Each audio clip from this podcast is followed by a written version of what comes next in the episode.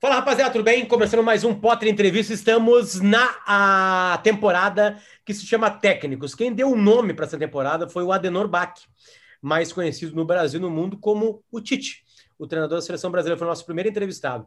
A gente quer tentar fazer um, um tipo de produto que seja um produto que as pessoas podem escutar meio que para sempre, para a gente entender exatamente o que é esta profissão né? Porque no meio de toda essa cobrança, no meio dos milhares de reais que eles gastam, que eles têm e que eles deixam de ganhar, né? Tem seres humanos recebendo uma pressão muito grande e uma das profissões, assim como quase todas elas, que precisa de uma adequação, de um estudo, né? Você não vai num médico que parou de estudar, né? Você não quer ouvir um comentarista que parou de estudar. O treinador também tem que passar por isso, só que o, o trabalho dele é julgado a cada semana. O Potter Entrevista nessa temporada. A gente está junto com a cultura inglesa. Seu inglês deu uma pausa, seus sonhos não. Matricule-se e ganhe 40% de desconto no semestre.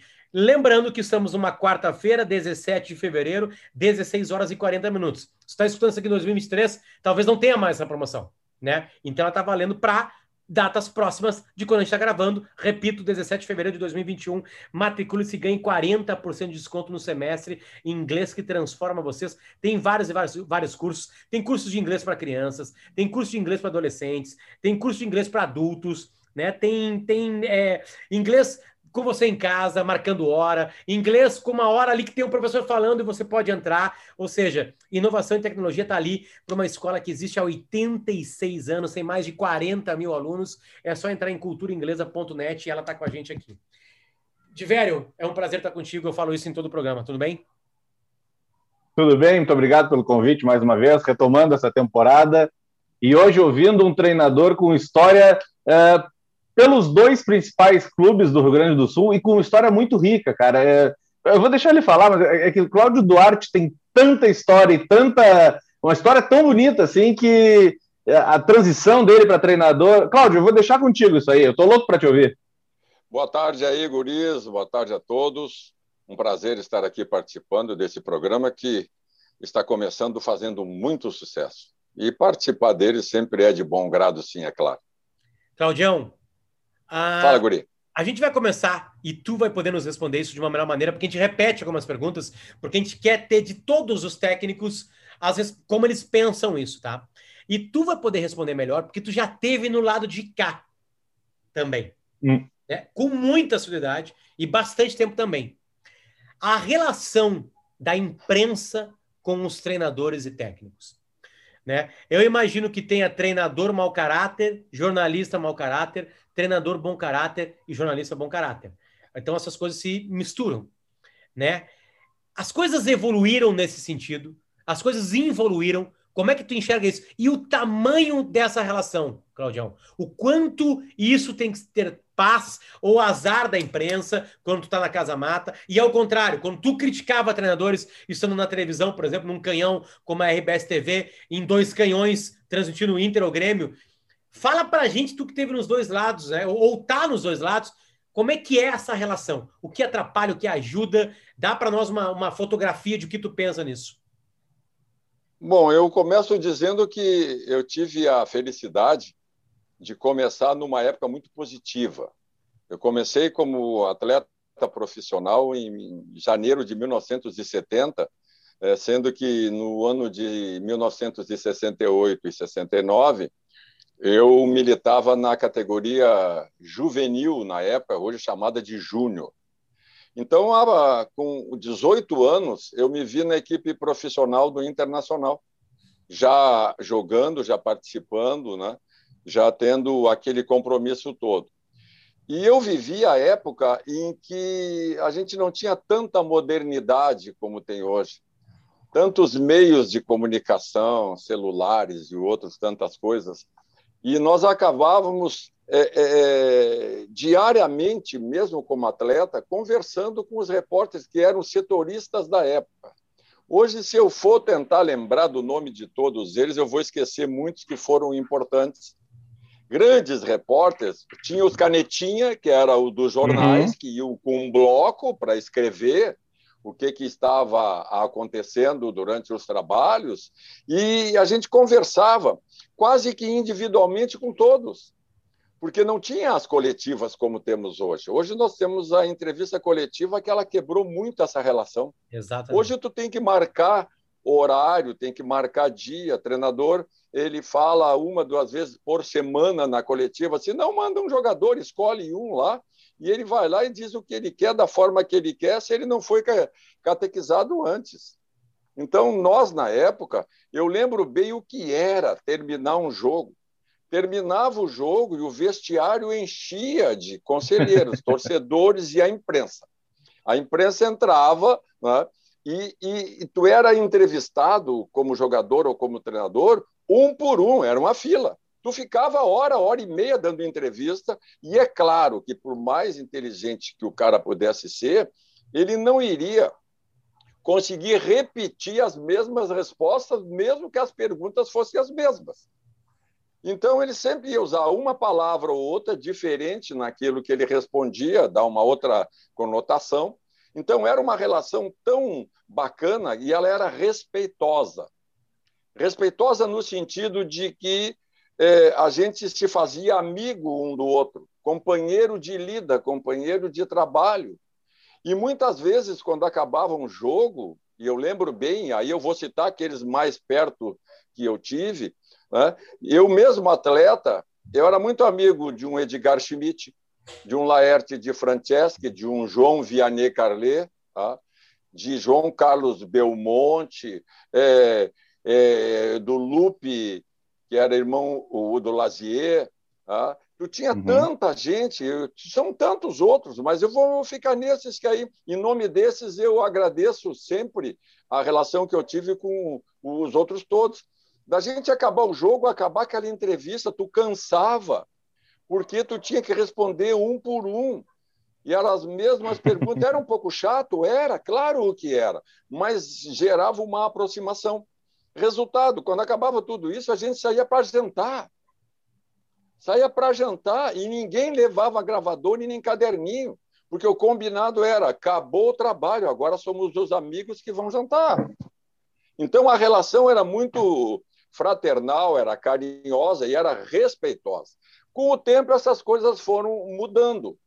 E foram mudando de um jeito que eu hoje, né, é, como torcedor de futebol, como um cara que adora participar é, de programa quando convidado, que adora responder pergunta, é, como é, o Potter disse, né, eu muitas vezes já me vi do outro lado.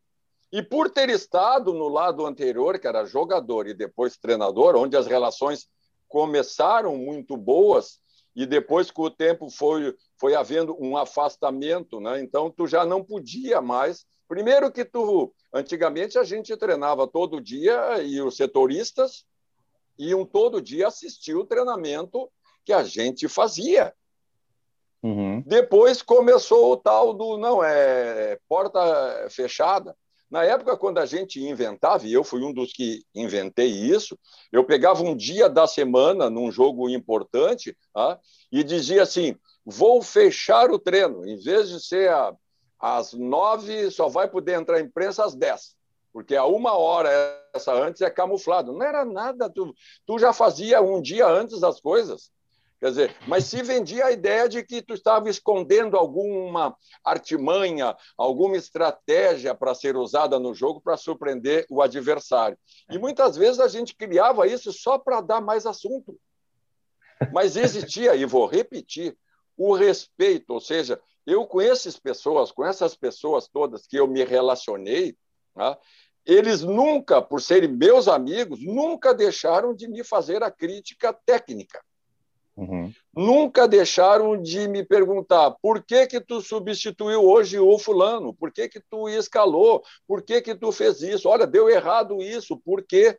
Porque a gente sabia o limite do profissionalismo e quando o cara ultrapassa esse limite e mistura as coisas. Então, nós tínhamos essa capacidade. Né? É, os caras que mais me apertavam, eu, eu já como treinador, como jogador, eles não me apertavam, porque a gente ganhava tudo mesmo, então não tinha aperto. Não tinha aperto. Mas como treinador, o Laerte de Franceschi, vou repetir, o Edgar, o Vianney, o Belmonte, o Lupe, tantos outros, eles vinham e não levavam livre, não. Não tem essa de sermos amigos, não. É o profissional que está te perguntando. E era uma coisa cara limpa, não tinha discussão, não tinha briga, porque eles nunca passavam do limite, e o que não me permitia, como resposta, passar do limite também. Resultado: uhum.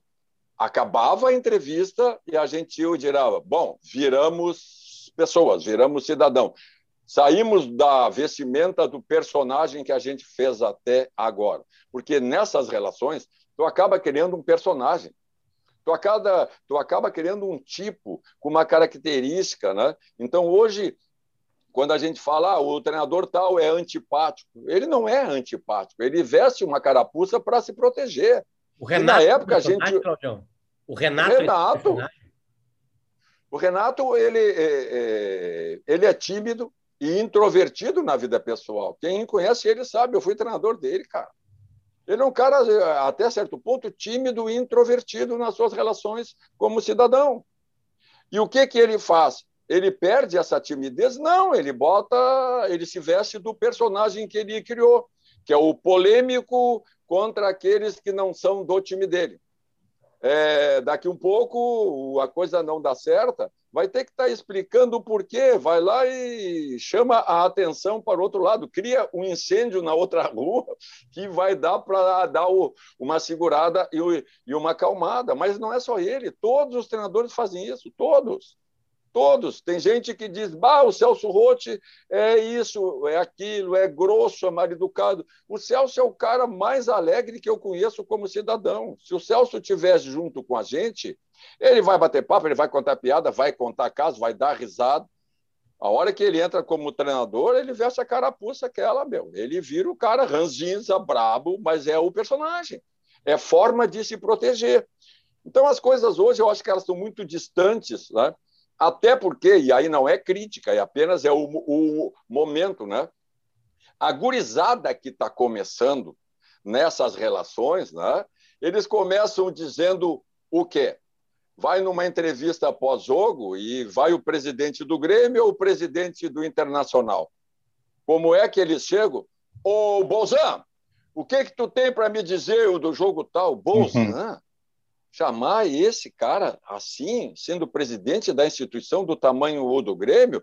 Ô, Barcelos, opa, não. Senhor presidente, por favor, o senhor poderia me uhum. responder? É, é uma questão de respeito, não só à instituição, mas ao cargo. Ah?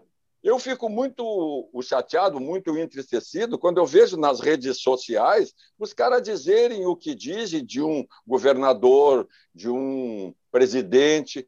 Cá, por mais que esses caras estejam fazendo coisas erradas, ele tem que ser tratado de acordo com o tamanho do cargo dele. É questão de respeito, é, é de tu não permitir, porque no instante em que eu te trato, Potter, com respeito, eu te boto uma parede para que tu me faça a mesma coisa. Eu não te dou o direito de ultrapassar qualquer limite se eu não ultrapasso. Eu não crio uma intimidade falsa te permitindo que tu me ataque. Então, essas relações elas podem ser melhoradas? Claro que podem. Então, essa meninada de hoje, às vezes, eles entram naquela. Não, não é por ele ter idade, não é por ele ter idade que tu tem que ter respeito, sim pelo cargo que ocupa. Um presidente de uma instituição do tamanho do Grêmio e do Internacional tem que ser chamado, no mínimo, de presidente fulano de tal. E faz a pergunta, mas não tratar, é tu para cá, é tu para lá, ou, ou fulano, o que é isso? Tem alguma coisa que não fecha no meu ouvido, ao menos não fecha. Então, as, as relações, elas são difíceis? São, porque o momento está difícil. Antigamente, a gente não tinha rede social, onde cada um diz o que quer, onde cada um inventa a notícia que quer, onde eles te mandam longe na rede social de graça. De graça. Né? Eu tenho, eu não tenho Twitter, eu não tenho Instagram, eu só tenho o tal do Facebook. E o tal do Facebook, se vocês entrarem na página, bota ali Cláudio Duarte, vai aparecer mais de um. Um deles é o pastor, aquele que eu sou confundido, eu sou confundido toda hora, os caras descobrem o meu WhatsApp e mandam fazer pergunta é, sobre aconselhamento para casal. Eu já respondi para vários, olha, se eu sou... Não, eu digo, olha, meu, se eu sou tu, tá? Dá um pé na bunda dessa louca, dá de uma vez. tira fora, bababá. E aí depois, quando eu termino de, olha, estou brincando, eu não sou, eu sou treinador de futebol do Rio Grande do Sul. Tu tem que procurar o código 011, o homem é de São Paulo, não sou eu. Então, mas tu vai achar ali, e na minha página, o que que tu vai encontrar? Música, receita de boia campeira, tu não vai ver nada que possa permitir que alguém falte com respeito, porque eu não vou faltar com respeito com ninguém. Então eu prefiro ficar fora. Mas acompanho, uhum. acompanho as relações, acompanho tudo que é programa que eu posso, eu escuto, é, assisto pela televisão, é, é, tento compreender, né? E a cada dia eu acho que ela piora um pouquinho mais, porque fica desrespeitosa quando, é, é, se a crítica for uma crítica técnica saudável, salutar, o cara não tem como berrar. Eu sempre disse aos repórteres nas minhas relações: pergunta o que tu quiser, porque não existe é, resposta maldade, existe pergunta mal feita. Se tu me perguntar legal, eu não tenho como responder diferente do que seja o legal. Agora, se tu vier com uma pergunta capiciosa, mal intencionada, e eu notar, eu vou responder com a metralhadora na mão, cara. Porque tu está me dando o direito disso. Né? Eu torço sempre para que uhum. as relações melhore e que a gente tenha é, é, o futebol como esse espetáculo que ele é hoje. O futebol deixou de ser jogo, pessoal. Faz tempo, o pessoal é um espetáculo. E é um espetáculo muito caro para ser apresentado. E do jeito que ele vem sendo apresentado e conduzido, e as relações explodindo em todos os cantos, nós vamos acabar piorando e não melhorando. É. O Potter, eu tenho uma, uma, per, uma pergunta para o Cláudio. Nós já, criamos, nós já criamos uma intimidade. A gente está chamando o Cláudio Duarte de Claudião. Sim, mas essa Sem intimidade dúvida. ela é permitida com relação ao apelido. O pior que tem, o pi... não, não, sério, o pior que tem é os que me chamam de seu Claudião. Aí é para matar, né? Bom, é, eu, eu, queria saber o seguinte: a história do Cláudio, que eu ia mencionar ali no começo, mas queria que ele mesmo conte, de treinador, ela é, ela começa de um jeito, uma forma brusca, até triste, mas ela se transforma, ele consegue se retransformar. É, Cláudio, me, me corrige, por favor, se eu estiver errado, mas é, tem uma lesão grave de jogando futebol uh, profissional como treinador. É isso, né? Não. Repete que a internet é. falhou. Repete. É, estava cortando, estava cortando. Ai. Vamos de novo, vamos de novo. A história que eu conheço da carreira do Cláudio é: o Cláudio era um jogador de futebol de altíssimo nível, todo mundo sabe, um grande lateral direito, e que teve uma lesão muito grave, e que depois dessa lesão muito grave foi jogar futebol de salão e voltou para o Inter como treinador. É mais ou menos isso, né? Mais ou menos, mais ou menos. Tá? Eu voltei é, para o Inter para ser treinador é, é, antes de eu jogar futsal.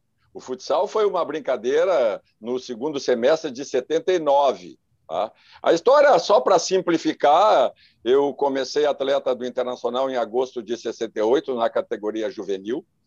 Num juvenil, hoje chamado Júnior, que foi o é, por resultados e por, e por qualidade, eu acho, foi um dos melhores da história do Internacional, com Carpegiani, com Escurinho, com Berg, Jangada, Rubens, Mosquito, Jaime Mônaco, Flávio, Celso, Luiz Carlos, Edson Scott. A gente tinha um juvenil que era uma bala, uma bala. Nós jogamos no ano de 69 68 jogos, ganhamos 67 e só empatamos um Nossa. num Grenal porque já éramos campeões. Então era um terror, né? E aí eu subi aos 18 anos, muito jovem, surpreendendo todo mundo, porque eu tinha chegado em eh, agosto de 68, fiquei, eu era volante, eu era centro médio, isso é bom deixar claro. Eu vim para o Internacional para fazer teste como volante, como centro médio na época. Só que aí, daqui um pouco, eu olhei e eu vi que eu não ia jogar nunca, porque o centro médio, o volante titular, chamava-se Paulo César Carpegiani, que era craque, completo. O maior jogador da história do Internacional, para mim, é ele, como capacidade técnica. Não estou falando em título, conquista, falando em capacidade na função. O Carpegiani, para mim, foi o melhor da história que eu vi jogar.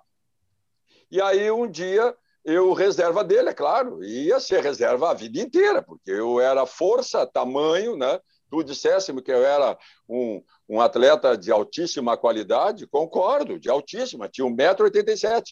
Resultado, o, o, é o Carpegiani jogando como titular e eu não ia ter chance nunca. E um dia o treinador da época, senhor Abílio dos Reis, que já está lá no céu, seu Abílio começou a procurar um lateral direito, porque o Reginaldo tinha estourado a idade, tinha ido para o esportivo.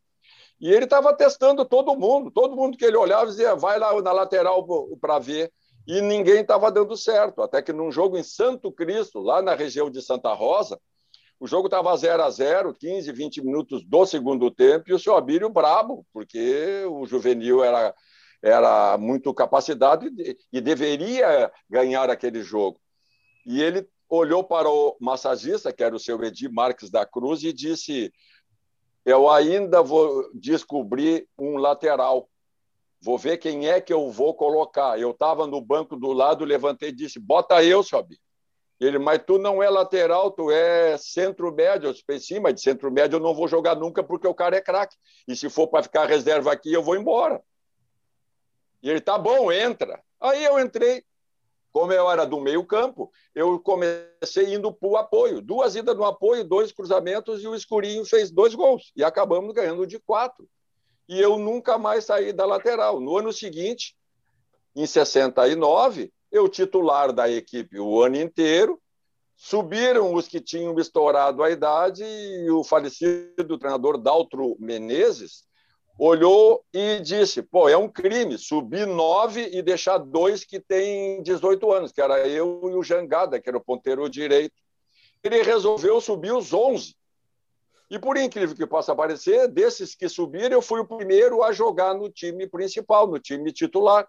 Até porque em 69 eu fui convocado também numa emergência para fazer parte da equipe profissional. Então eu posso me considerar porque a regra de, de conduta e participação diz que eu posso me considerar campeão desde 69 até 76. Eu sou octa completo, porque eu participei uhum. de uma súmula de 69.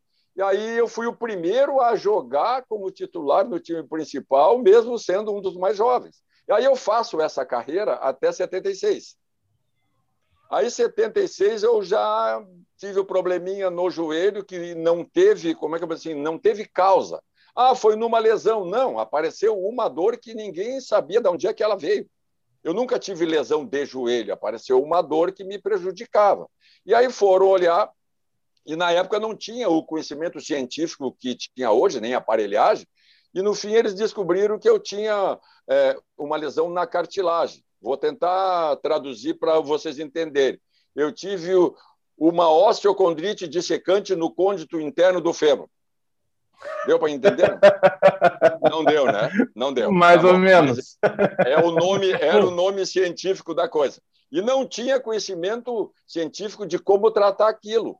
Resultado, me tiraram os meniscos porque já tinham aberto o joelho. Na época não era por artroscopia, era corte e abrir e vir. Uhum. Bom, não achamos nada aqui. Não achamos nada. Tira os meniscos, porque um dia ele vai estourar. Quando tiraram os meniscos, aí quebrou tudo, porque aí a cartilagem que vinha batendo e era interna. Na segunda cirurgia, em 77, é que eles descobriram, depois de um corte lateral no meu joelho, aqui embaixo, quase atrás.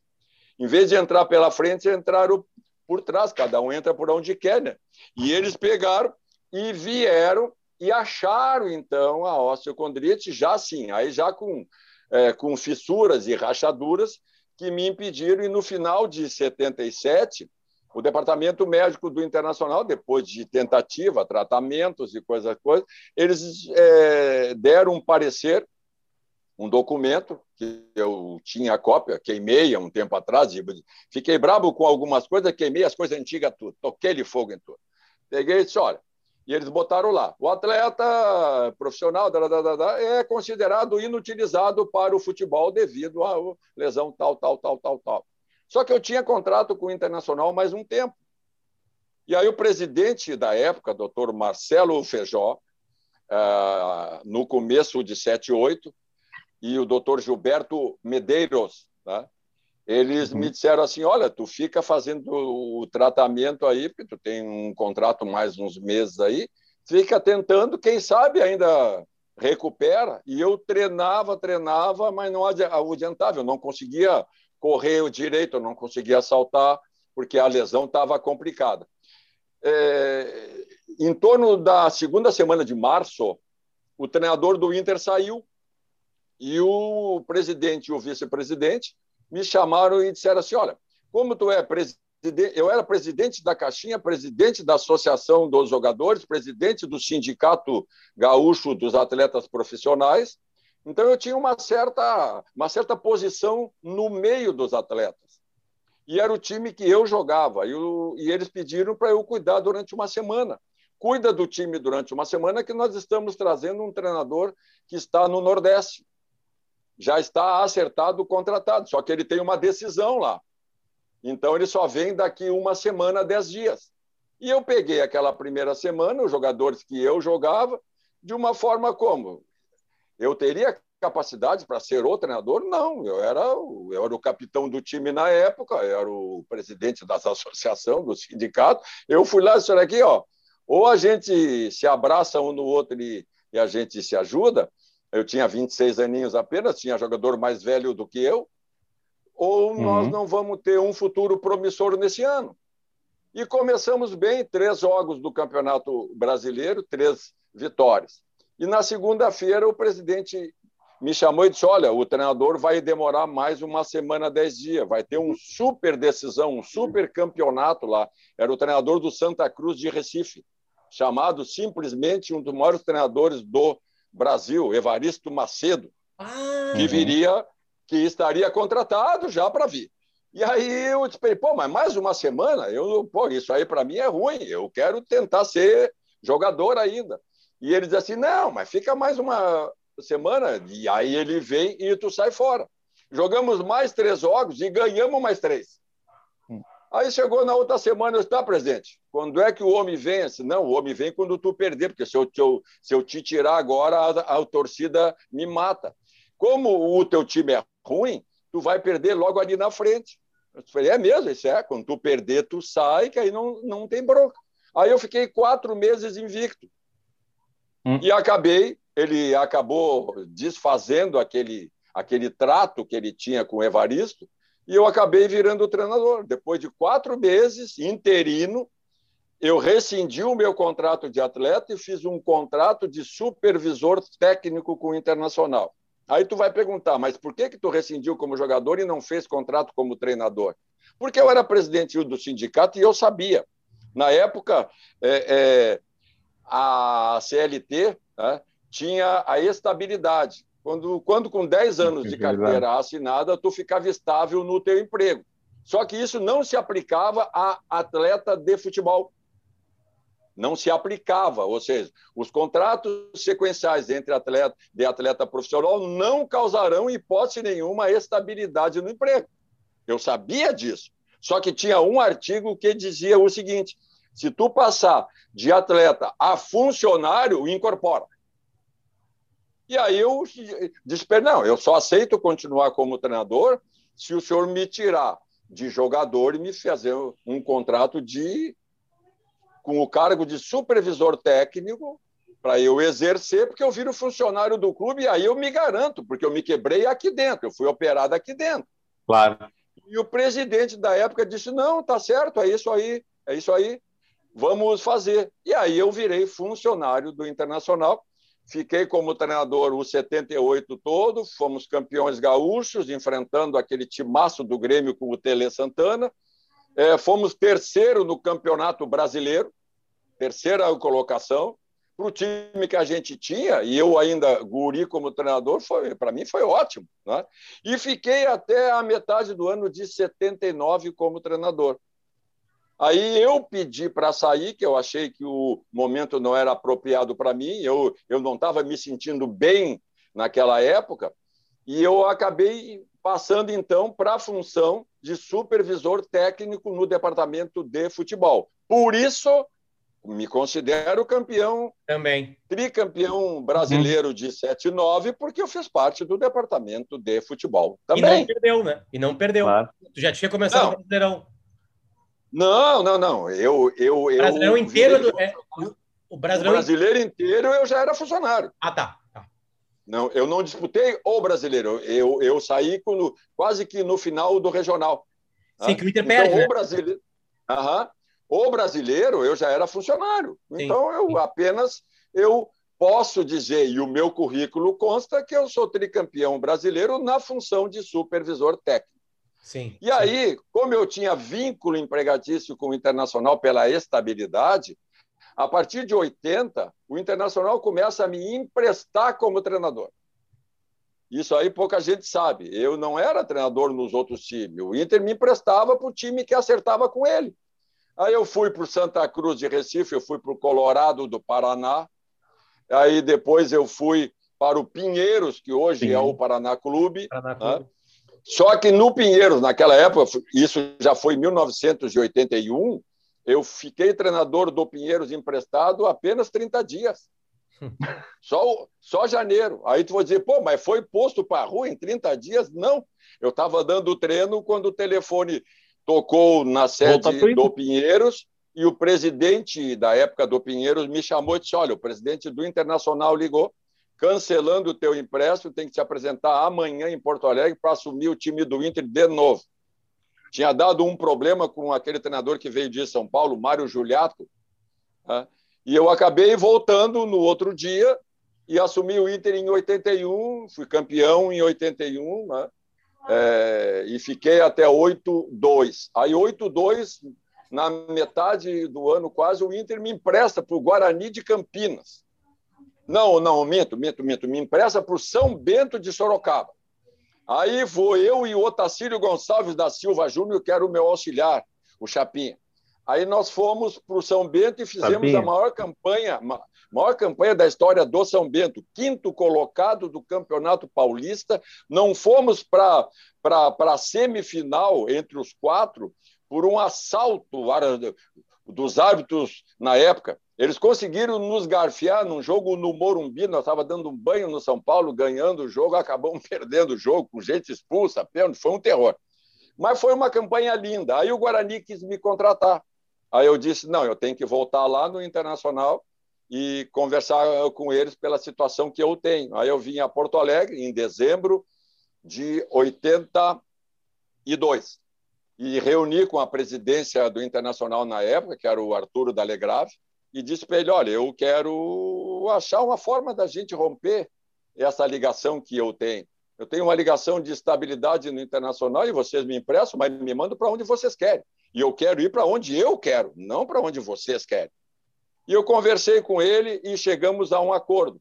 Tá, aí então tem que fazer um distrato da estabilidade. A indenização, vamos calcular como? Isso é da forma mais justa.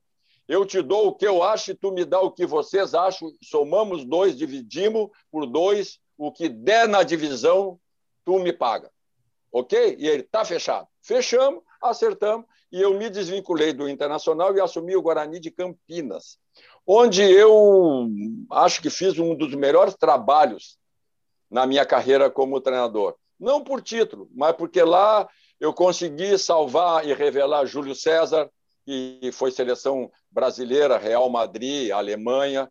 Ele era uhum. um volante reserva que ninguém queria, estavam para mandar ir embora, e ele era maior do que eu. O negão era uma muralha. Eu disse: vem cá, meu, vamos treinar de zagueiro zagueiro, tu, com esse tamanhão, tu, tu tem a noção o do meio, treinamos. Né? O Gotardo era o quarto zagueiro atirado lá, fiz uma zaga, se consagraram depois. O Neto, que hoje é comentarista da Bandeirante, eu lancei o Neto no Guarani de Campinas com 15 anos, pessoal.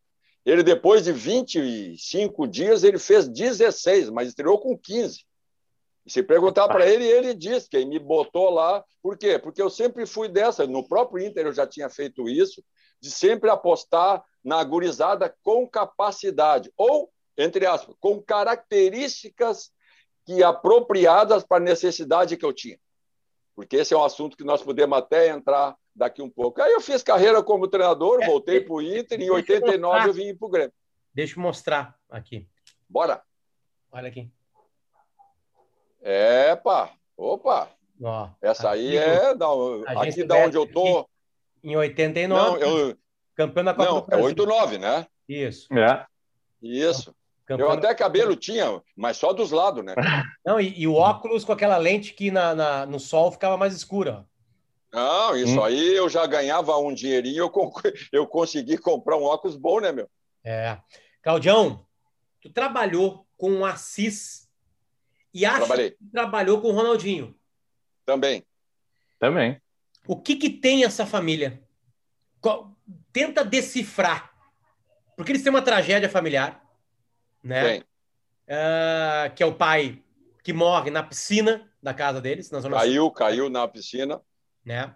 É, e, e tu lidou com o Assis, que era um, vamos lá, um baita jogador, porque a, jogador. a, régua do, do, Assis baixa por causa do Ronaldinho, né? Porque é um super craque, um dos uhum. maiores jogadores do futebol brasileiro. Né? E o outro é um baita jogador, porque o Assis hoje é titular de um monte de time do Brasil. O Assis ah, seria, claro. Né? Seria. Que, quem é essa família, Claudião? Tenta decifrar para a gente o Assis, os Assis Moreira.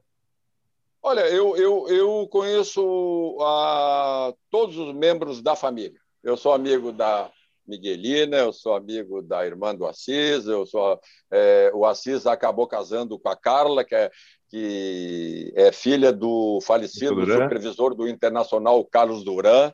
A Carla uhum. eu carreguei no colo ali pelos eucaliptos, ali pela Rua Silvério. Então eu tenho uma, uma afinidade, uma intimidade com a família desde a época antes desse encontro sucesso, desse encontro de, do Assis comigo no Grêmio em 89, eu já conhecia, eu já tinha relações, né? Então, eu, eu, eu, sinceramente, cara, eu não tenho nada, nada para falar contrário ao comportamento e à estrutura da família, porque eles tiveram a tragédia e eles se uniram, eles se abraçaram e superaram a tragédia. O futebol foi o benefício principal que deu talento e qualidade, primeiro, ao Assis. E todo mundo ainda brinca, né? Não, lá naquela época, quando o pai era vivo, ele dizia: não, se vocês acham que esse aí é o bom, o pequenininho joga mais que ele, vai jogar mais. E o Ronaldinho, na época, em 89, é, eu assumi como técnico do Grêmio numa situação muito pesada, né? que era é, quase caindo para o octogonal da morte para cair para a segundona, tu imagina. E aí eu peguei aquela situação e eu tive que criar vários tipos de ambiente de recuperação. E um deles era. Segundona é, do Galchão. Isso, isso. E, a, e o que eu precisava ah. fazer era fazer com que esse grupo de atletas criasse uma unidade, é, como a gente se fala assim, estilo família, sabe? para poder gerar suporte para todo mundo, porque a crise era pesada. Eu estava substituindo Rubens Minelli, meu ídolo, meu amigo, meu treinador. Como é que eu ia fazer? Eu tinha que achar alguma, alguma saída. E essa saída ela aconteceu de diversas formas. E uma delas foi todos os sábados. Todo mundo sabe que o treinamento de sábado de manhã, véspera do jogo de domingo, é, se fazia o tal do famoso dois toques o famoso uhum. rachão. O rachão acontecia. Primeiro a gente treinava é, é, as jogadas específicas, das bolas paradas, aqueles detalhezinhos de área adversária da tua, que é importantíssimo. E depois saía o rachão. O que, que eu fazia? Eu autorizei que os jogadores trouxessem seus filhos, quem tivesse, e seus irmãos pequenos que tivessem, todos os sábados e eu daria 20 a 30 minutos de férias para eles ali. Ou seja, a agorizada podia entrar no campo, bater bola com o pai, com o irmão, com os jogadores, todos. E o meu filho vinha junto, de, de Viamão, o Diego. O Diego tem é, um ano menos do que o Ronaldinho. Ele é 8-1, teu filho é 8-1 e o Ronaldinho é 80. É, e eles se encontravam ali, pô, eles se encontravam, jogavam junto. Então a gente criou um ambiente daqui um pouquinho, quando estava na hora, eu disse: olha, agora, gurizada, senta lá na beirada do campo. Se um de vocês levantar, nunca mais vocês vêm aqui. É quietinho lá que agora é trabalho sério. Pô, criou um ambiente maravilhoso. As esposas vinham trazer os filhos, as irmãs. Então, a, a gente conseguiu, no trabalho profissional, refletir o que a gente entendia como ajudaria muito, essa unidade de um dar suporte para o outro, que foi o suporte que a família do Assis e do Ronaldinho se deu entre eles. O, pai o sucesso já... e o pai, o pai deles já tinha morrido? Não, depois ele tinha falecido, claro. Eu estou dizendo que antes ele falou, lembra? Ele falou uhum. que o Ronaldinho seria melhor do que o Assis. Aí eles tiveram Sim. uma tragédia. Então, aquilo ali para nós ajudava uma barbaridade. Entendi. E eu, como tinha já afinidade com o Duran, com a Isa, Isa, esposa do Duran, mãe da Carla, sogra do, do Assis. Eu era amigo pessoal, então eu convivi com eles as coisas ruins, as coisas boas, né?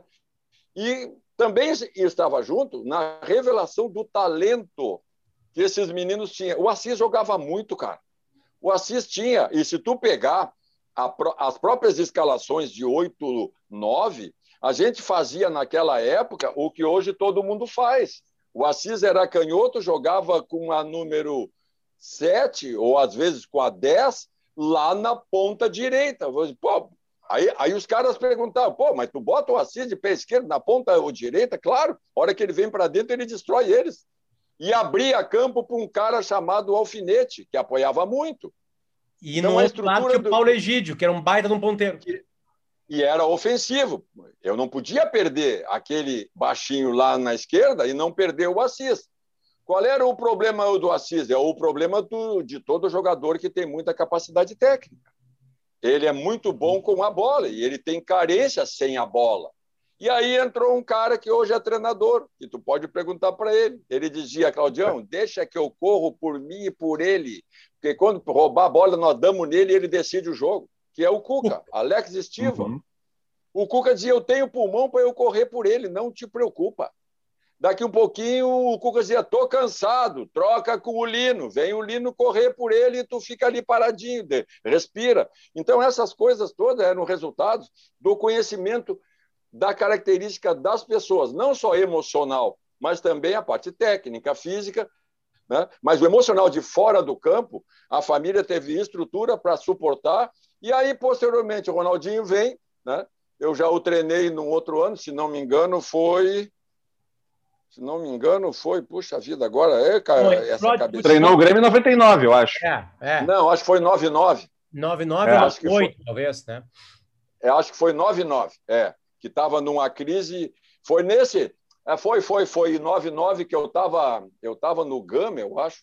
Eu estava no Gama fazendo sucesso lá e o Grêmio Isso aí. teve, teve problemas e aí me ah, convidaram ah, para vir salvar. Oi. Volta para 89. Na Bora. brincadeira do teu filho e os guris ali. E o Ronaldinho com 9 anos de idade. Não, não, agora tem que falar a verdade para nós. O teu olhar claro. clínico olhava para aquela criança e dizia que ia ser o melhor do mundo? Não, dizer que, que seria o melhor do mundo seria muita pretensão. Mas dizer que o juntava os outros 30, 40 guri para tirar o bola deles, não conseguiu. é, ele era, ele era um raio, cara. Ele era um raio. É que nem hoje, quando, quando nas redes sociais, ali pelo, pelo WhatsApp do, do Facebook, aparece aqueles vídeos do Messi quando era pequenininho, Criança. magrinho, no meio de uns grandalhão. Ele pegava a bola ninguém tirava dele. Então, ele, ele, eles tiveram cabeça para estruturar a família, tiveram cabeça para ganhar dinheiro, ser melhor do mundo, ter uma vida confortável, tudo se cometeram alguns equívocos, é por serem seres humanos, cara. Se, se, se cometeram erros, ser humano erra, não adianta. Por mais que ele capriche, um dia ele vai fazer alguma coisa que não era bem aquilo que era para ser feito. Né? Mas eu continuo é, torcendo pelo sucesso da família como um todo, né? porque aprendi a respeitá-los. Claudião, só algumas observações de velho, tá? No meio desse caminho ah. aí. Como as coisas todas se encaixam, né? O Evaristo Macedo não vem para o Inter por causa do Claudião. Mas o Claudião é campeão da Copa do Brasil no Grêmio e o Evaristo no Maracanã, naquele 2 a 2 é campeão da Copa do Brasil com o Grêmio.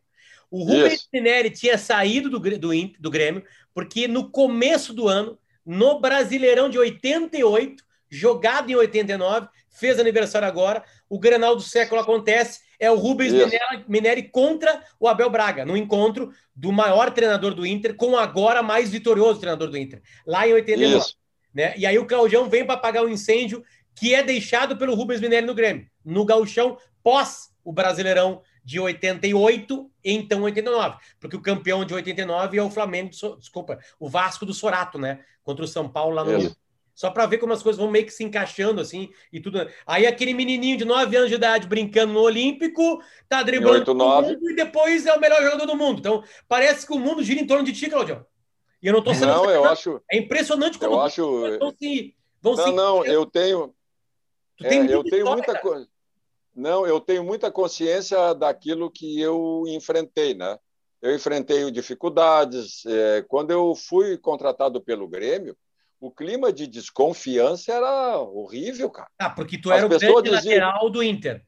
Não, e só tinha trabalhado no Inter até então. Né? E aí, quando eu sou contratado naquela situação, foi um berreiro só. Um berreiro só. Mas o cara é colorado, o cara é isso. E eu sempre usando aquela aquela expressão que eu uso até hoje. Lá em casa, as crianças não têm coração, têm estômago. Eles, eles não querem uhum. saber que cor tem o prato. O prato tem que estar cheio de comida. Né? Então, hoje, hoje eu, eu tenho a possibilidade de reafirmar que eu hoje eu sou torcedor de futebol, eu torço pelo sucesso do Internacional, quero que seja campeão brasileiro. Eu torço pelo sucesso do Grêmio, quero que seja campeão da Copa do Brasil, porque o nosso futebol precisa que essas duas instituições se fortaleçam, que essas duas instituições passem a ganhar também, mais do que já ganharam porque vai ser bom para nós todos, bom para a imprensa esportiva, bom para os profissionais. Né? Então, e eu vou estar tá assim, ó, eu não tenho coragem, coragem, vou ser bem sincero, eu, eu nunca fui, eu nunca tive a fama de cagão, né? mas eu não tenho coragem hoje de dizer assim, ah, tomara que o Inter perca, tomara que o Grêmio perca. Não! O que eu devo para essas duas instituições, eu me obrigo a reconhecer, cara. Eu criei família, eu criei meus filhos. Minha filha está com 42 anos, meu filho tem 40 anos. Tenho três netos, tenho a filha procuradora do Estado, o filho gerente da Caixa, com a vida estruturada, nunca me deram um probleminha. Eu os criei da melhor maneira possível, com apoio, principalmente dos dois grandes de Porto Alegre, aonde eu adotei. Eu sou natural de Charqueadas, né? Morando em Viamão durante muito tempo, e sustentado pelo Grêmio e pelo Internacional, entre aspas, porque eles me pagavam o, o trabalho que eu dava. E o meu trabalho sempre foi doado aos times que eu trabalhei, o trabalho e o sentimento junto. Porque se um não acompanha o outro, fica ruim. Eu sempre botei sentimento naquilo que eu fiz. Então, eu torço para os dois, não tenho receio nenhum em dizer publicamente, porque respeito os dois que me ajudaram a hoje eu conseguir sentar com o filho e a filha e eles me dão o maior título que eu tenho na minha história como pessoa, como treinador. Nenhum supera o título que eles me dão, cara. Porque todo mundo pergunta qual foi o título. Foi o do Grêmio de 8-9, foi ser octacampeão, foi ser bicampeão brasileiro, foi ser. Não, não. Meu, meu maior título é o que os dois filhos me dão, de bom pai. Esse é o melhor que tem. Claudião, uh, vamos lá. O, eu entrevistei o Alex, o Alex é, do Inter, agora campeão do mundo pelo Inter. É isso, é isso, isso. E ele é, fez um, um depoimento muito emotivo sobre a, o fim da carreira dele. Ele passou por um processo de, de, de depressão. Uhum. Né? Eu vou fazer essa pergunta vestindo meu garotinho de Homem-Aranha. Certo? Opa! Levanta o braço. ah, aí, o depoimento é tão forte, Claudião, porque ele falou que não soube lidar com o final da carreira dele. Entende? Ele não soube lidar. Uhum. Ele assim, Potter, não adianta ter dinheiro, não adianta ter piscina. Eu entrei. Levanta o pezinho aqui. Levanta o pezinho. Eu entrei no processo de depressão profunda, cara. Eu queria morrer. Né? E agora ele aprendeu a lidar, sabe? Fazendo essas coisinhas certinhas. Pode ser por cima, meu amor. É, e, e beleza, mas foi muito ruim na época. Tu não tem vontade de ver os filhos. Quando ele fala isso, Claudio, eu tô com um agora aqui na minha frente, e tu acabou de Sim. fazer uma declaração de amor pros teus, a gente vê o quão profunda é essa doença, tá? Eu não tô te perguntando disso, porque tem um cara que, que aparentemente não passou. É, é, é por, por isso. Mas hoje a tua carreira de treinador, ela já terminou? Ou tu tá. Não, tu espera um convite do Inter, do Grêmio, do Flamengo, tô falando nos clubes tops do Brasil. Tu sim, tá sim. apto ainda, tu é ainda um técnico de futebol, ou a gente pode estar conversando aqui com um ex-treinador de futebol? Eu vou começar é, pelo assunto do Alex, se, se, tu me permitir. Pode fazer o que bem entender. É, é, a gente, a gente, é, tu deve saber, eu, eu faço palestras motivacionais em empresa, escola, faculdade, é, quando convidado. Eu não faço muito alarde disso, nunca fiz muito alarde, mas já fiz muita coisa nesse sentido. É, e também já fui membro da diretoria do Sindicato dos Treinadores, é, continuo tendo as relações com o pessoal do Sindicato dos Atletas. Né? Eu sou presidente fundador do primeiro Sindicato Brasileiro de Atletas Profissionais, que é o do estado do Rio Grande do Sul. Sou presidente fundador e posso me considerar o cara que é, fez o que pouca gente conseguiria fazer, porque eu bati de frente com uma estrutura que tu não imagina. Imagino. Eu fui, a, eu fui na época ameaçado de se continuar com essa coisa de querer fazer sindicato, a tua carreira acaba. E eu enfrentei todos eles, eu era menino ainda, cara. Era menino. E eu enfrentei. Então, eu, eu uma das coisas que a gente prega, prega quando é, faz palestra, que tenha é, jogadores de futebol, e isso acontece muitas vezes, não importa o tamanho dos grupos, né? a gente passa para eles a importância de tu te capacitar para aprender a ser ex. Bah. Aprender a ser ex é o mais difícil que tem, porque. E seja assim, ó, ex-homem é, de rádio, ex-homem de televisão, ex-médico, ex-engenheiro, ex-advogado, ex-marido é uma porcaria, tudo é porcaria. Tudo é. Então, ex-jogador, ex-jogador, ex-treinador, tu tem que, que te capacitar para isso, tu tem que aprender a ser ex, porque a maioria, é, e aí não é só o Alex, nós temos é, pouco divulgado, nós temos uma estatística do número de ex-atletas que chegaram a óbito pela, pela depressão causada por essa situação de ser reconhecido antes e daqui um pouco tu não é mais reconhecido, tu passa e aqueles mesmos que te abraçavam e que gritavam o teu nome para mostrar que te conheciam para os outros amigos, viram as costas porque tu não tem mais o valor que tu tinha antes. Então tu tem que ter uma preparação, sim. O Alex sofreu o que muitos no Brasil e no mundo sofrem. E hoje em dia já tem formas de tu te capacitar para esse enfrentamento que é uma batalha dura. É uma, é uma batalha dura. Eu, quando atleta, eu lembro bem, o, tu imagina, 26 anos, a, a filha é, faltava 60 dias para nascer, tá?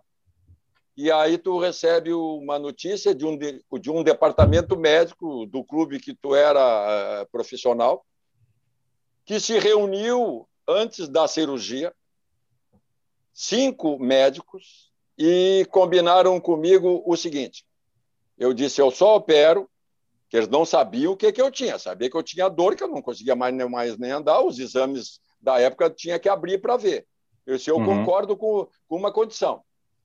Quando eu acordar, vocês vão jogar limpo comigo, tem que me abrir o jogo. Tem que me Sim. dizer, não importa o que seja, eu tenho que saber. Tá no acordo? Tá. Fiz a primeira cirurgia. Acordei só, beleza, tudo tranquilo. Vai ficar uma maravilha. Era quase nada. Bom, chegou 77, eu não conseguia andar. Eu joguei sete meses, de janeiro de 77 tá? até julho de 77, joguei infiltrado todo dia antes de jogo, domingos e quartas, fazendo punção no joelho para tirar o líquido sinovial do inchaço, que já vinha acompanhado de sangue, Ah, e eles me infiltravam com corticóide e anestésico para eu jogar, porque eu era o capitão do time que eu não podia ficar fora. E eu, na minha ingenuidade, na minha forma de agir, acreditei. Ah, não, mas vai ficar bom logo ali, sete meses jogando agulhado, ah, até que um dia eu não consegui mais. Aí eu vou para a segunda cirurgia. Vou para a segunda cirurgia e os mesmos disseram assim: não, agora vai tranquilo que. Só, então, quando acordar, porque eu não aguento mais. Quando eu acordei, eles me disseram: não, tranquilo, cara. Pá, pô, tá. E eu estava na prévia da convocação para a seleção brasileira, do capitão Cláudio Coutinho. Putz. Aí a CBD, na época, hoje CBF, através do almirante Nunes, que era o presidente, e o capitão Cláudio Coutinho, técnico da, da seleção, vieram a Porto Alegre e me levaram para a escola do Exército na Urca para fazer a recuperação lá no meio do, da estrutura da seleção já. E eu fui. Fiquei quatro meses lá, sozinho, dormindo no alojamento de sargento, comendo de bandejão para me recuperar. E fiz todo o trabalho físico, só não tinha trabalho de bola. Voltei para Porto Alegre, comecei a correr, treinar e o joelho falhou e disse: não dá, não dá. Eu estava todo quebrado, todo. Aí tu imagina com essa situação toda, pré-convocação, nominalista, estava certo. Te chamarem os mesmos cinco que te disseram, duas cirurgias, que tu ia, ia ficar bom, que não teria problema, que nós cumprimos o acordo, estamos sendo sinceros contigo. E não estavam sendo sinceros não tiveram a possibilidade, eu não digo capacidade, que aí seria muita ousadia minha, não tiveram a possibilidade de achar cura para aquilo que eu tive na época. Hoje tem, na época não tinha. Mas não me disseram a real.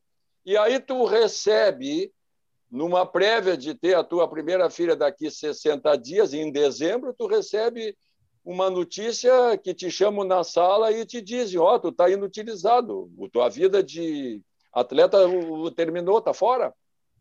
Tá fora. Pode arrumar outra coisa para tu fazer. E aí, como é que fica?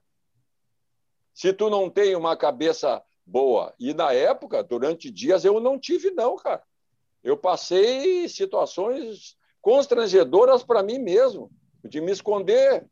Tá? Mas daqui um pouco eu botei o pé no chão e disse, não, mas eu não posso me entregar, isso aí não é maior do que o dia que eu saí de charqueada com um pacotinho, com uma camisa e um chinelo para vir tentar sorte no futebol. Não é claro. maior. Se, se tiver que voltar para lá e trabalhar na mina de carvão, eu vou voltar, cara. Os meus amigos estavam tudo lá, todos tra trabalhando lá. Por que, que eu não ia ter essa condição? E aí eu resolvi que eu ia enfrentar e fui no presidente do Internacional na época, tá? E as pessoas próximas lembram disso, pessoas da família, quando eu fui lá e disse: olha aqui, ó, se é para eu ficar aqui por piedade, tô fora. Me dá o meu passe, na época era passe preso em federação.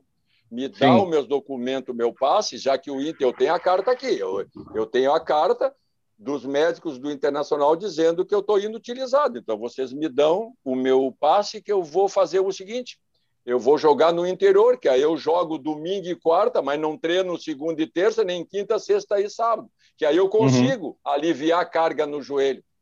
E vou jogar como zagueiro, coisa que eu já estava fazendo no Internacional. Quando o Figueiredo saiu, eu joguei muito tempo como zagueiro, na excursão de 46 dias pela Europa, em outros jogos. E eu disse: eu quero, rescinde o meu contrato, me dá o meu contrato. Não, não, nós não podemos. Vai que tu te cura. Vai que tu vai para outro time, te cura. E até usaram uma frase que eu posso dizer aqui: teve um dirigente que disse: nós não podemos fazer isso. Vai que o Grêmio te pega, te leva e te cura e tu uhum. vira o que tu eras aqui. A torcida nos mata. Não, isso aí é, não é uma coisa que pode acontecer. E aí, resultado, passei por diversas situações assim. E fui enfrentando, fui enfrentando. E aí, como, como diz o outro, o Papai do Céu, de alguma forma, ele olha para baixo. Tá?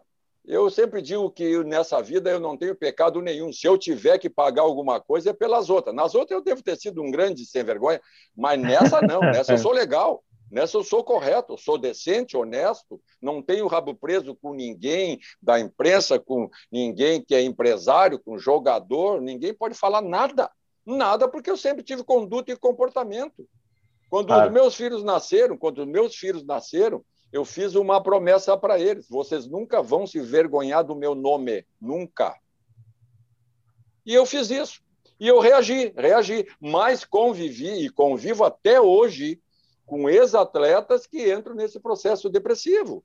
Porque a vida do cara muda, pessoal. Vocês não sabem o que é. O Potter, tu que é famoso hoje na rádio, televisão, site, papapá, tu vai ver o dia que tu sair fora, tu vai dizer, pô, os caras que me cumprimentavam e me abraçavam viram as costas na esquina para fazer de conta que não me viram. Eles fazem. O gerente do banco que gritava quando tu entrava na porta, e aí, fulano do Internacional, do Grêmio, chamava para a mesa dele, chamava uma secretária gostosona lá para pegar o teu talão de cheque, pegar o teu dinheiro lá no caixa, cafezinho, tinha tudo. Depois que tu deixou de ser, ele vira as costas e vai para outra sala e se tu pedir para falar com ele, ele está ocupado. É uhum. o mesmo cara. É o gerente do restaurante que tu ia lá, ele mandava os clientes tirar foto contigo, é, te enfeitava, vinha desconto na conta. Hoje tu entra e se esconde porque vai que tu pede que é para pagar a mesma coisa de antes. Tá, Não, é então, assim. A vida, a vida é tá, assim. E tu tá no segundo luto na tua carreira? Não, aí que tá. Não, aí que tá. Aí entra, eu, eu entrei nessa primeira parte. A segunda parte tá, é que eu acabei virando o treinador. Tá? E fui treinador até mil. Ah, mil. É. 2009 mil... eu tenho aqui. Não, 2009, no Brasil de Pelotas, é, aquele. 2009, tá? E o Brasil de Pelotas não era para ser o último. O último era para ter sido o anterior. Por quê? Uhum. Porque no Brasil eu só fui porque eu atendi um pedido, um pedido do presidente da federação, Francisco Noveleto, tá? se eu podia ajudar na recuperação pós-acidente do Brasil. E eu fui para lá sem custo nenhum ao Brasil, sem custo nenhum. Uhum. E disse: eu fico aqui para tentar ajudá-los da melhor forma possível até o momento que eu entender que eu estou sendo útil. Ok? Não tem custo nenhum. Fui para lá e ajudei. Ele acabou sendo o último porque aconteceu aquela tragédia toda, porque senão eu já teria parado antes.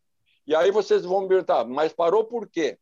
Não, eu parei porque eu tive uma situação pessoal, toda íntima minha, nada a ver com futebol, que me fez um dia eu medir a situação e dizer, não quero mais. Foi o não quero mais com a convicção de que eu estava agindo da melhor maneira possível comigo mesmo. Resultado, hoje, se tu me perguntar se eu me arrependo da atitude tomada lá, eu te diria que não. Porque eu acho que quando tu toma uma decisão com convicção, não adianta depois querer, ah, me arrependo. Ah, não, tomou porque na época é, era o certo. Né? E eu tomei essa atitude e desde lá eu venho dizendo, eu não sou mais treinador. Eu até lembro de ter dado uma entrevista, quando perguntado, né, que eu disse, trabalhar nos clubes em outra função que não seja treinador, não tem problema nenhum, como eu trabalhei no Internacional em 2004. 2003, perdão, tá? 2003. Porque lá em, em 2002, naquela encrenca do Pai Sandu, lembra, Potter? Aquela encrenca do Pai Sandu lá, quando acabou o jogo que eu salvei, eu disse: eu nunca mais vou ser treinador do Internacional. Depois do jogo, eu disse: Uhum. E, na minha cabeça, o que eu digo vale muito mais do que eu assino. Porque se eu assinar, eu rasgo. se eu disser não, eu disse, eu nunca mais vou ser treinador do Internacional. Mas eu não disse, eu nunca mais trabalho no Internacional. E em 2003, claro. o Inter me, me contratou e eu fui campeão gaúcho também. Por quê? Porque eu era o diretor técnico. Fui uhum. eu que uhum. trouxe, que, que, que acertei a vinda do Murici Ramalho para o Internacional. Fui Sim. a São Paulo falar com ele, com o empresário dele, filho do Rivelino.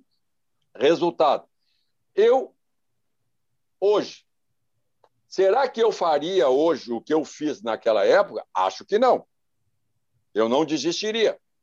Mas quando eu decidi, quando eu decidi lá que era hora de parar, que eu não queria mais ser treinador, eu estava coberto de razão com referência à minha pessoa. Não foi nada, não teve problema com um jogador, com treinador, nada, nada, era coisa minha pessoal. E eu resolvi o tomar.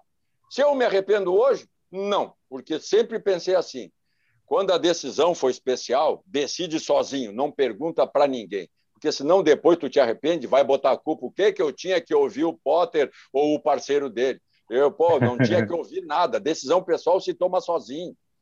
E eu tomei sozinho, decidi. Hoje eu acho que eu não faria a, mesma coisa, mas não tenho arrependimento nenhum. Foi um passado que eu me orgulho de ter sido treinador. Hoje pode, pode eu dizer, ex-atleta profissional, ex-técnico de futebol profissional. Ah, só não diz que eu sou ex-comentarista, porque de vez em quando tem uns loucos aí que pedem para eu mentir nos jogos. Aí eu vou lá e minto uma barbaridade. É, mas aí. Tiver quer fazer uma última questão? Tem uma última, Claudio. Eu prometo que não vai, até porque a gente tem outros, o Cláudio também tem outros compromissos, mas é que tem uma que, não, que o é. O compromisso que eu tenho essa tarde, depois que tu me fez contato foi ficar olhando essa beleza de vídeo que eu estou vendo aí, tu com esse sorriso maravilhoso, jovem, promissor, com um futuro dos e, melhores. E você não viu ele jogando futebol 7. É mesmo? É o Mário do futebol 7. Ele define tudo é, um espaço de 30 centímetros quadrados. Elogio a gente elogio a gente não contesta, a gente não, deixa um falar. Tá certo. Tem um vídeo. Tá certo. não, assim, é que assim, as, as, uh, só para encerrar, o Cláudio é um grande contador de histórias, tá? E, a, e, tem duas histórias que ele já contou que eu estava presente, uh, que são maravilhosas, que, que vão, vão, fazer a minha pergunta em cima disso. Que uh, uma vez o Cláudio disse, o Inter, acho que era treinando o Inter, no intervalo de jogo o Inter estava perdendo com um time do interior, enfim, e ele ficou tão brabo no intervalo que saiu e deixou os jogadores sozinhos no vestiário. Um tempão. E ficaram no vestiário, quando ia voltar para o jogo, o Cláudio falou: ah, vamos voltar lá e vamos virar o jogo e tal. E o Inter voltou muito bem no segundo tempo e virou o jogo. E aí, no final do jogo, os repórteres diziam: o que, que, será que o Cláudio Duarte fez, meu Deus do céu? O discurso dele foi motivador no, no segundo tempo foi, e mudou. Foi. E essa é uma das histórias. A outra é que ah. o Cláudio montou um time, escalou ali e tal, parará, fez toda a palestra, disse para os caras: vocês confiam em mim? Eu quero saber se vocês confiam em mim. Confia em mim? Ah, confio. Eu sei, vocês confiam tanto em mim que eu escalei 12 aqui no time e vocês nem viram. Tá? Então, é, então, quanto é importante, para a gente encerrar nessa, nessa série de técnico, o trabalho do técnico. Um diz que o técnico é 50% da vitória e 70% da derrota. É isso? Eu diria que, que o futebol ele permite dizer desde o do começo da história dele, desde lá da Inglaterra, quando os caras começaram a fazer uma, uma, brincadeira com uma peça redonda que não tinha nenhum objetivo, tá? Se a gente lembrar a história do futebol, ele era apenas um divertimento sem objetivo nenhum. É, atirava uma coisa redonda no meio de um bando daquela gurizada e eles saíam chutando aquilo e um driblando o outro e, e não tinham objetivo nenhum. Até que um dia um mais esperto resolveu criar o objetivo. O objetivo é a tradução literal da palavra gol. Né? Isso. Gol, em inglês, significa objetivo. Aí criaram ah. o gol, e a partir disso o futebol foi se organizando dentro é, de, das linhas, criando as suas regras. E o futebol foi criado, ele é o mesmo até hoje. O futebol uhum. ele é que nem moda, ele se repagina toda hora, mas ele é a mesma coisa, ele não mudou nada. O que mudou foi os termos usados na relação daquilo que tu conversa sobre futebol os termos técnicos, os termos estratégicos, os termos táticos, né? Mas o futebol como um todo ele é a mesma coisa. Onde é que ele se modernizou? Sim, aí sim, ele se modernizou nos apoios. Apoio médico, fisiológico, é, das boia boa, da vitamina boa, da medicina com alcance que hoje tu não fura o cara e tem aparelho que examina e tu vê o cara por dentro para dizer o que, que ele tem. Hoje uhum. tu não abre ninguém sem saber o que, que ele tem. Tu acha que eles iam fazer hoje o que fizeram comigo lá em 76? Não. não. Eles iam antes fazer os exames. Quando entrava, entrava lá para tirar o que tinha que ter tirado, e senão nem abria. Né? Uhum. Né? Então, a, a modernidade do jogo de futebol está nisso. Com relação ao que tu disseste, o que, que aconteceu? A gente sempre brinca assim, ó. Tu tem várias formas de motivação, várias formas. Tá? Tu uhum. tem aquele jogador eh, que precisa que tu trabalhe com ele de forma rígida, que tu vá para cima dele, que tu belisque, que tu dê um encontrão, que tu dê uma porrada nele, entre aspas, né, para ele reagir. É aquele jogador que precisa uhum. disso. Tem outro que, se tu levantar a voz, ele cai a casa. Se tu é, fizer uma crítica contundente para ele num meio de jogo, num intervalo, ele vai se apequenar. Então, a gente, com o trabalho o diário e com o dia a dia, tu vai acabando conhecendo os caras. O que, que aconteceu nessa tua pequena história, só para ilustrar ela de uma forma correta? O que, que foi? É, é, era uma semana livre. E o adversário era um adversário bom do campeonato estadual na época. E eu fiz a semana toda, que a gente planejava a semana, a gente fazia os treinamentos, uh, buscamos dentro do treinamento todas as situações uh, a favor e contra, tudo aquilo, pô, uma descrição sobre as características do outro time, tranquila, tranquila. Resultado: no sábado, quando a gente fez o último treinamento, a comissão técnica se reuniu e nos parabenizamos. Pô, que semana boa, né, pessoal? Uma semana cheia, trabalhamos legal. Pô, nós nunca alcançamos tantos objetivos a serem treinados como fizemos nessa semana. A comissão técnica toda ali, cara, vibrando com a semana de trabalho, né? Aí no outro dia começa o jogo Beira Rio lotado, cara. Beira Rio lotado, começa o jogo, primeiro tempo 0 a 0 horrível, horrível. Aqui, ó, era de se esconder de vergonha o que estava aquele primeiro tempo. O pessoal entrou todo no intervalo e sentou. Tinha aquelas cadeiras ali que eles sentavam no vestiário antigo do Beira Rio. E eu entrei para a rouparia. Rouparia estava o seu Rosa, que era o roupeiro titular da época, e o Gentil, que é o roupeiro até hoje, que tinha na época 16, 17 anos. E eu entrei e eles tinham sempre uma garrafa de cafezinho. E eu fiquei tomando cafezinho com eles e com a fresta da porta aberta e os caras sentados lá e eu não aparecia. Quando deu o tempo, 12 minutos eles sentados, tomando água e quieto, e esperando a porrada, porque eles estavam esperando a crítica. Eu levantei com o cafezinho na mão, saí da rouparia, passei na frente deles e disse assim: duvido que vocês façam as mesmas porcarias, cagada que vocês estão fazendo, e que joguem tão pior do que o jogaram cambada de filho disso, filho daquilo, mas dei um, né? Dei uns poucos. E fui para o banco quieto e não falei o segundo tempo todinho. Acaba o jogo 6 a 0. Além dos repórteres do dia, no outro dia, no outro dia, né, jornal mais famoso da capital botou manchete: treinador muda o jogo no intervalo. sério, sério. E eu não disse é. nada, eu apenas mexi com eles. Duvido que façam. Pô, depois da semana de treinamento, da dedicação de todo mundo, aquela resposta, eles, no trajeto, que do trajeto do vestiário até a escada do túnel, tinha uma distância a ser percorrida ali no Beira Rio. E eles se reuniram. A gente viu que eles se reuniram e se atracaram. Pô, foram lá e uhum. resolveram jogar, né? E a outra que tu está dizendo, essa foi um Grenal. Só que não, não foi na mesma ordem que te contaram, foi outra. É, nós estávamos, era no Estádio Olímpico, e o time do Grêmio era tido na época como muito superior ao Internacional na época. Se não me engano, foi 81. Se não, se não me engano, foi 81. O treinador do Grêmio era o, o inesquecível N. Andrade, aquela figura Sim. maravilhosa. Resultado: o pessoal estava marcado a preleção a uma hora no Beira Rio, para as duas horas sair para ir para o estádio olímpico, para fardar, e o jogo era três e meia, quatro horas, coisa assim. E quando eles vieram para a sala da preleção, eu não estava. E aí o auxiliar disse, o treinador disse que a preleção é lá no estádio olímpico. É lá, não vai ser aqui hoje. E eles relaxaram. Embarcamos no ônibus, quando chegamos lá, entramos e sentamos. E eu montei o campinho que tu dá as táticas, eu montei com os 11 do Grêmio na parte de baixo uhum. do campo, né? E com o time do Internacional em cima. Só que eu só botei 10 botão e, e guardei um no bolso. Uhum. E comecei a levantar a voz e a insistir. Quando alguém queria ficar contando, eu atrapalhava os caras. Eu atrapalhava. Uhum. Não, não quero que tu olha para mim aqui. Né? Fazia aquela, aquele H todo. E consegui provar para eles que, do jeito que estava no quadro, eles não deixariam o time do Grêmio jogar. Pela estratégia de marcação, de ocupação de espaço, aquelas coisas todas.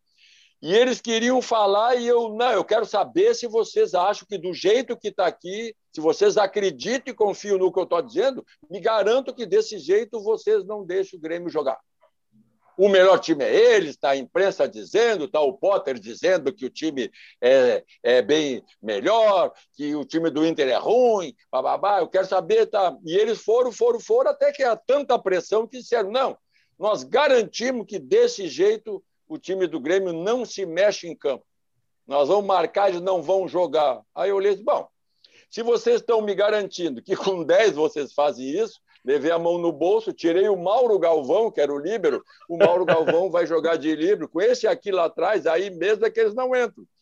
Claro que uns tinham, alguns tinham notado, só que eu não deixei manifestar. Quando eu via que claro. alguém levantava o dedo como se fosse dizer tá faltando um, eu abafava. Uhum. Foi uma uhum. forma de motivação também. Quanto foi Mas, o jogo? A gente sempre usou muito isso. Quanto foi o jogo, Claudio?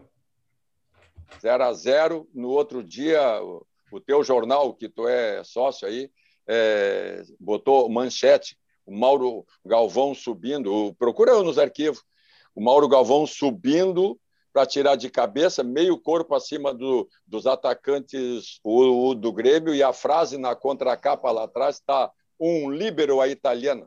Ah! Muito bom.